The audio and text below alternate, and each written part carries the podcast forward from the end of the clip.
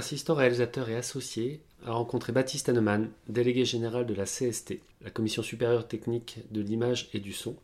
Créée en 1944, elle est la première association de techniciens du cinéma et de l'audiovisuel française. Cet enregistrement a été réalisé dimanche 22 mai 2022 au village international du Festival de Cannes. Nous remercions chaleureusement Baptiste et le CNC pour cet entretien. Bonne écoute. Bonjour Baptiste, peux-tu te présenter? Bonjour, alors je suis Baptiste Henman et je suis le délégué général de la CST, la Commission supérieure technique de l'image et du son. Peux-tu nous présenter la CST la CST, c'est l'une des plus anciennes associations de techniciens et techniciennes du cinéma français. On est né entre 1944 et 1948. Euh, au sortir de la guerre, il fallait reconstruire entièrement le cinéma. Et aujourd'hui, on appellerait ça des assises, où chacun s'est réuni dans des différentes commissions. Et il y avait une commission pour le tournage, une commission pour la distribution, la diffusion, une commission pour l'exploitation. Et toutes ces commissions s'appelaient des commissions inférieures thématiques. À l'époque, évidemment, il n'y avait pas de notion péjorative derrière le mot inférieur ou le mot supérieur. Et un organe a été créé pour coordonner l'ensemble de ces travaux, l'ensemble de ces commissions, et c'était la commission supérieure technique de l'image et du son. Aujourd'hui, on appellerait ça un haut conseil ou quelque chose, de, une appellation de, ce style. Donc notre mission, elle a toujours été, depuis 1948, la, question de la qualité, la qualité de l'image, la qualité du son, la qualité de la cohérence sonore, euh, la qualité de la cohérence de la chaîne de l'image et du son tout au long de la chaîne de fabrication, du tournage euh, en passant par la post-production, jusqu'à l'exploitation des œuvres en salle de cinéma. Euh, et donc cette grande valeur de la qualité, elle se, répartit, elle se décline en trois grandes missions. La première mission, c'est le partage des bonnes pratiques. C'est vraiment le cœur de, métier de la CST. C'est autour de cette mission qu'on a été créé. L'idée, c'est de, rassembler des professionnels de tous les horizons et de les faire échanger entre eux sur différents sujets qui pourraient les, concerner. Et on part de sujets extrêmement larges jusqu'à des sujets qui peuvent devenir très précis, très techniques, voire très technologiques. Euh, la commission supérieure technique de l'image et du son. Donc ce partage des pratiques, c'est beaucoup de veille techno, beaucoup d'échanges, et ça peut être voilà, des bons plans euh, sur, euh, bah, sais rien, une caméra qui sort, qu'est-ce que ça signifie, un nouveau procédé, ou ça peut être des choses qui sont plus complexes, plus, plus complètes, qu'on va cristalliser dans des documents qu'on va écrire dans des documents qu'on appelle les recommandations techniques. Une recommandation technique, c'est un standard de fait sur un sujet donné, avec les technologies données du jour de cette année, quelle est la réponse de la profession sur ce sujet-là?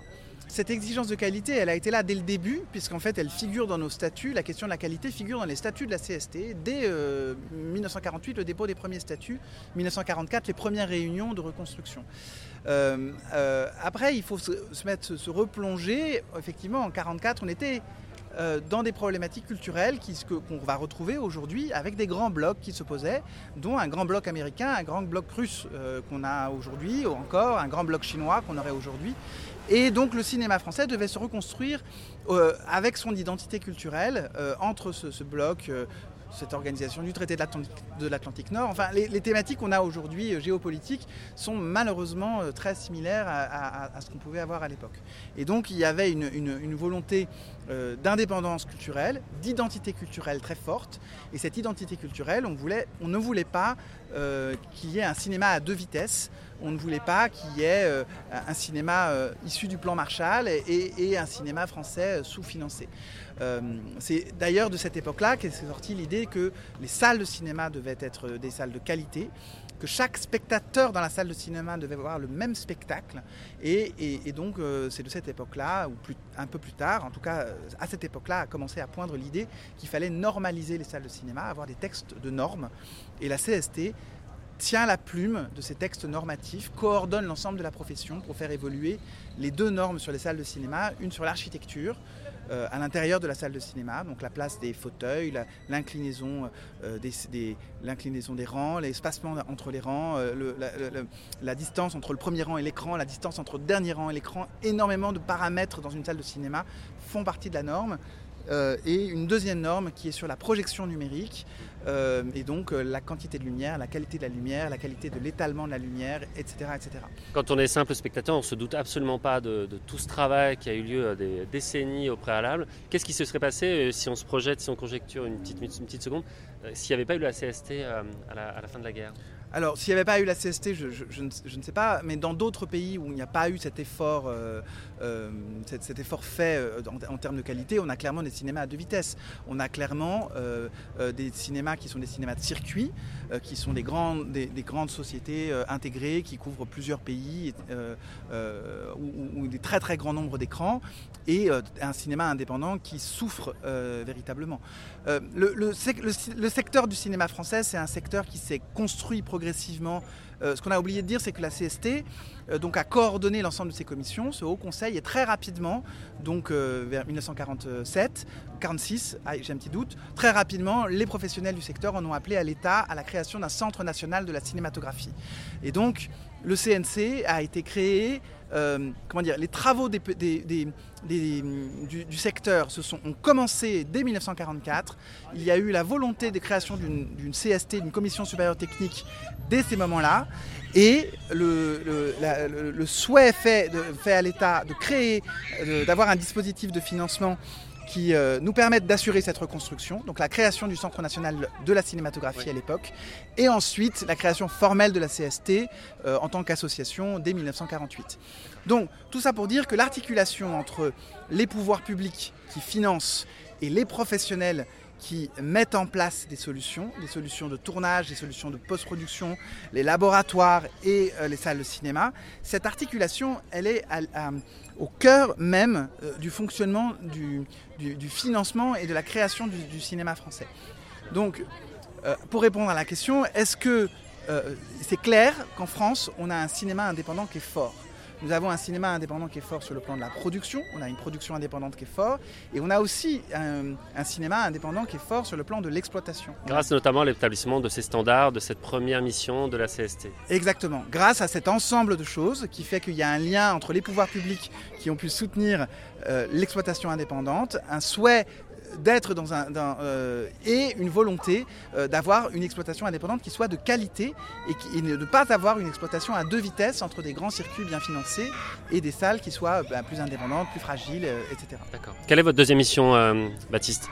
Alors, on a un fonctionnement qu'on pourrait comparer un peu à un fonctionnement de logiciel libre, c'est-à-dire qu'on a une mission principale qui est d'établir des recommandations techniques, des bonnes pratiques, parfois des textes de normes, et qui est une mission complètement euh, de service public, parapublic, euh, complètement gratuite. Nos textes sont accessibles à tous et à chacun sur le site de, la CST.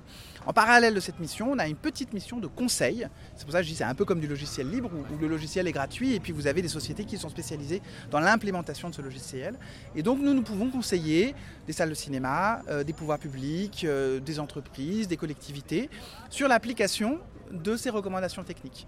Euh, comment, voilà. Euh, et, donc, c'est un, petit métier que nous avons euh, à, côté de l'établissement des recommandations techniques qui permet, cas par cas, de décliner les recommandations et de s'adapter à un cas particulier, d'apporter un éclairage particulier sur le secteur et notamment son, sa structuration technique. Du conseil sur mesure. Du conseil complètement sur mesure. La troisième mission? Et notre troisième et dernière mission, euh, c'est une mission de maison des associations du cinéma. Euh, la CST, nous avons un local euh, de 350 mètres carrés à Paris, dans le 13e arrondissement, avec trois salles de réunion. et nous avons aujourd'hui 25-27 associations professionnelles qui sont membres de la CST et qui sont membres de, la mission, de cette maison des associations professionnelles. Et donc, comme dans toute bonne maison des associations, nous accueillons les assos membres pour leur réunion nous avons une possibilité de les domicilier, des boîtes aux lettres, et tout un tas de petits services euh, pour faciliter le quotidien, car euh, euh, on a la, conception que c'est déjà suffisamment difficile de tenir une association. Si on peut mutualiser des moyens, eh, bien, eh, bien, eh bien, tant mieux. Des associations professionnelles de techniciens et pas que? Euh, des associations professionnelles de techniciens et pas que. Donc euh, euh, nous avons à la fois des associations effectivement qui existent depuis très longtemps, comme l'association l'association des, directeurs de production, l'association des chefs d'éco, voilà, qui sont des associations, l'AFC, l'association des chefs opérateurs, évidemment, qui sont des associations qui existent depuis parfois 20 ans ou 30 ans. Et qui, représentent un, corps de métier. Et puis nous avons des associations plus larges qui portent la parole technique de, façon plus large, comme par exemple l'association des anciens Louis Lumière, qui est, qui est un, membre de la Maison des associations, qui ne porte pas la parole d'un corps de métier particulier, mais qui représente, bah, comme son nom l'indique, des anciens, des anciens d'une école. Euh, on est également euh, partenaire d'un certain nombre de festivals, d'événements. Euh, je peux citer le Paris Image, qui est partenaire de, la CST, le Festival de Richmond aux États-Unis, qui est partenaire de la CST, etc. Et nous sommes partenaires techniques du Festival de Cannes, par exemple, pour, ce, qui, reboucle un petit peu la raison de notre présence dans, ce lieu où nous accompagnons le festival. Ça fait partie un peu de notre à la fois notre deuxième et notre troisième mission qu'on exprime ici. À la fois, on accompagne le festival sur la définition de leur workflow euh, technique. Donc, nous assurons la coordination technique de l'ensemble des nombreux prestataires techniques qui, permettent au festival et au marché d'exister.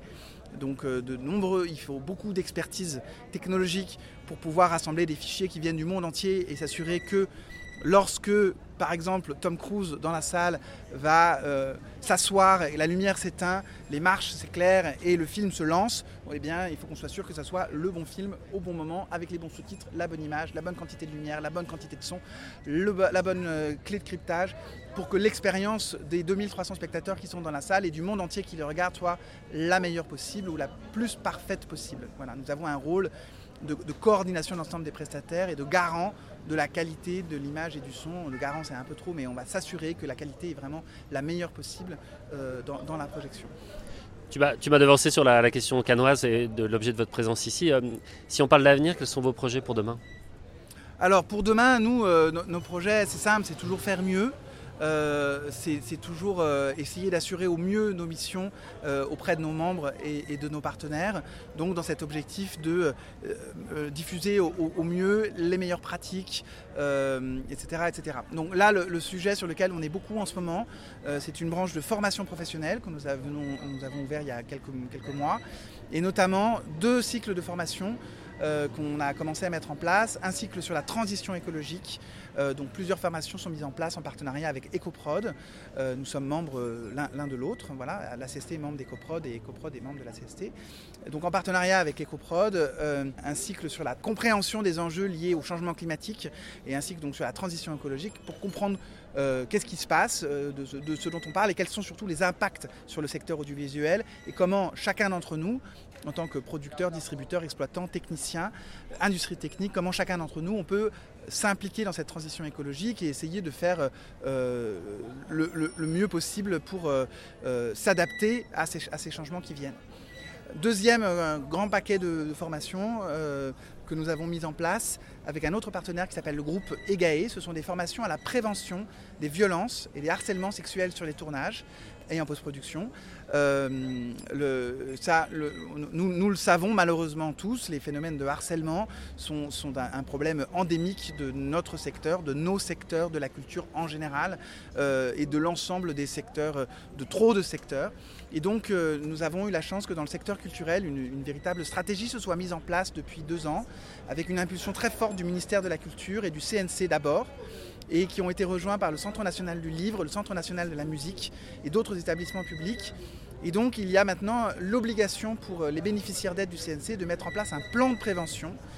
Et euh, ce plan de prévention euh, euh, est, constitué d'une part par la formation obligatoire du dirigeant, du responsable légal, qui suit une formation au Centre national du cinéma de 3 heures, qui insiste sur les risques juridiques qui pèsent sur le dirigeant de l'entreprise s'il n'a pas mis en place un plan de prévention contre les violences et les harcèlements sexuels, car il faut savoir que le dirigeant de l'entreprise court un risque pénal si euh, une agression, un problème a, lieu, euh, et s'il n'a pas mis en place l'ensemble des dispositifs euh, nécessaires.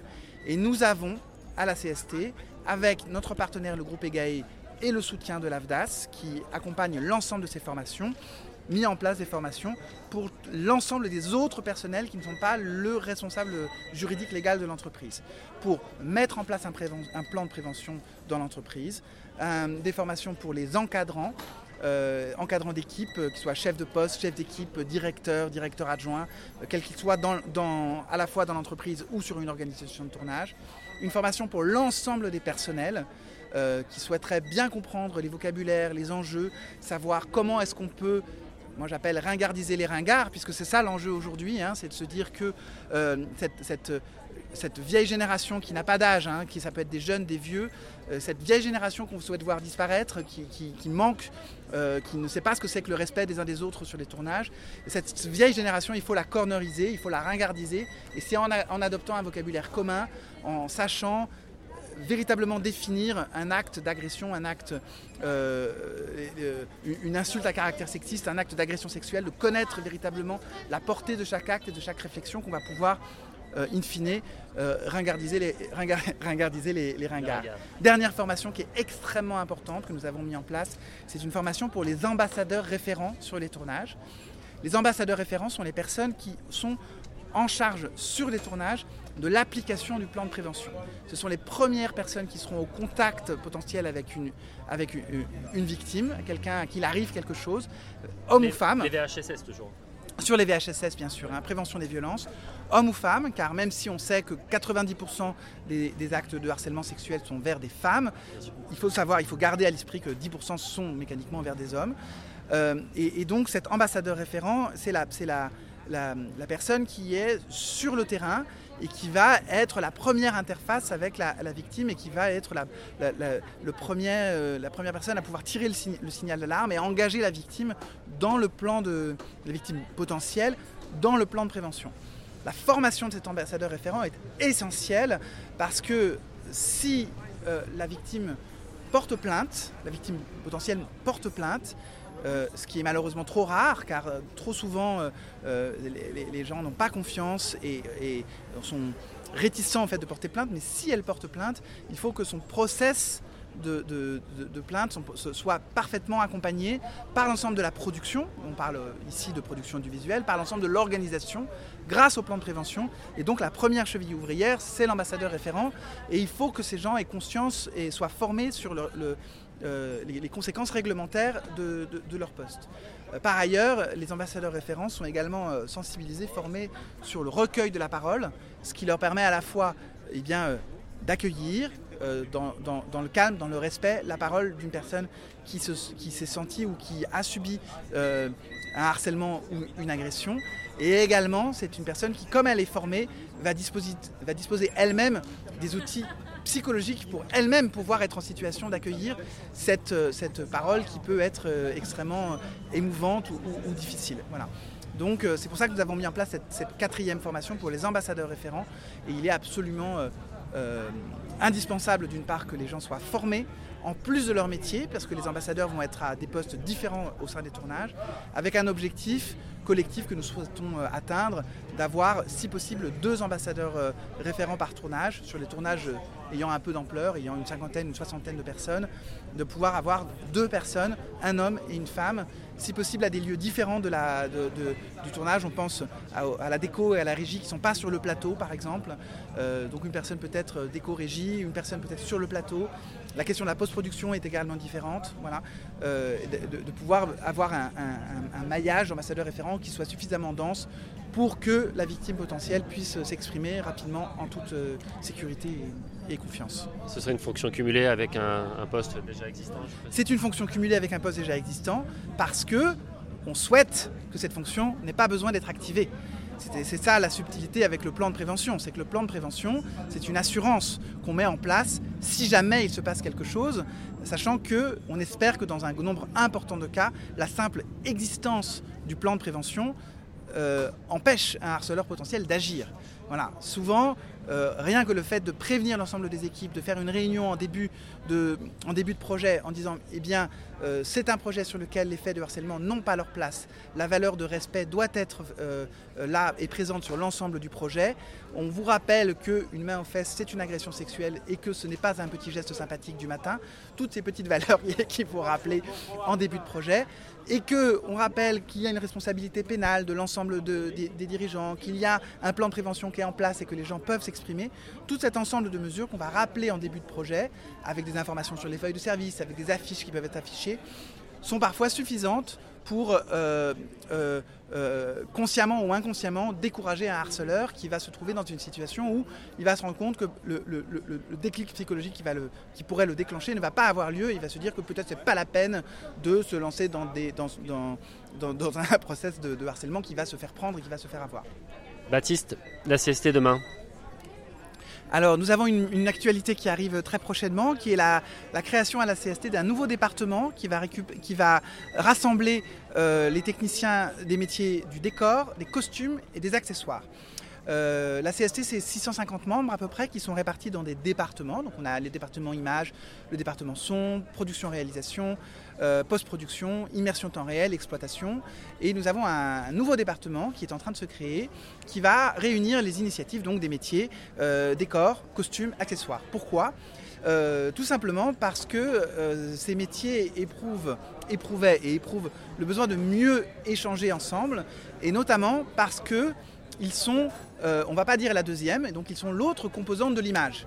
Euh, quand on, parle euh, beaucoup et à très juste titre de la composante de l'image autour de l'équipe image, donc du chef opérateur, de l'assistant et donc de la question de la lumière, mais un film, c'est effectivement un comédien dans un décor avec un costume, un accessoire et éclairé correctement et avec une caméra. C'est tout ça.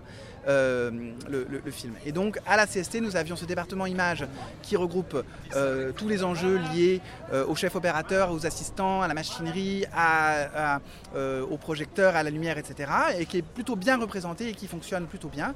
Je vous invite à, regarder sur notre site les différents documents qu'on peut produire ou à, venir assister à nos réunions.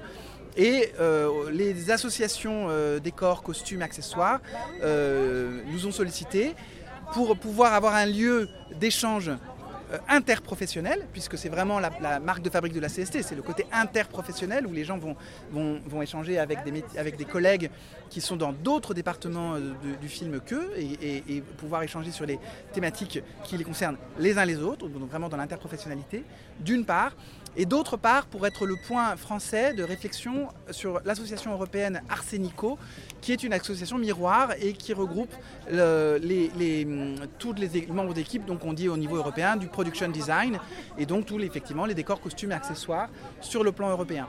Et on a ressenti collectivement que euh, la CST était un bon lieu pour euh, synthétiser la parole française et pouvoir la porter au niveau de l'association la, de euh, européenne, d'où la création de ce nouveau département décors, costumes et accessoires. Merci Baptiste. Eh bien merci beaucoup.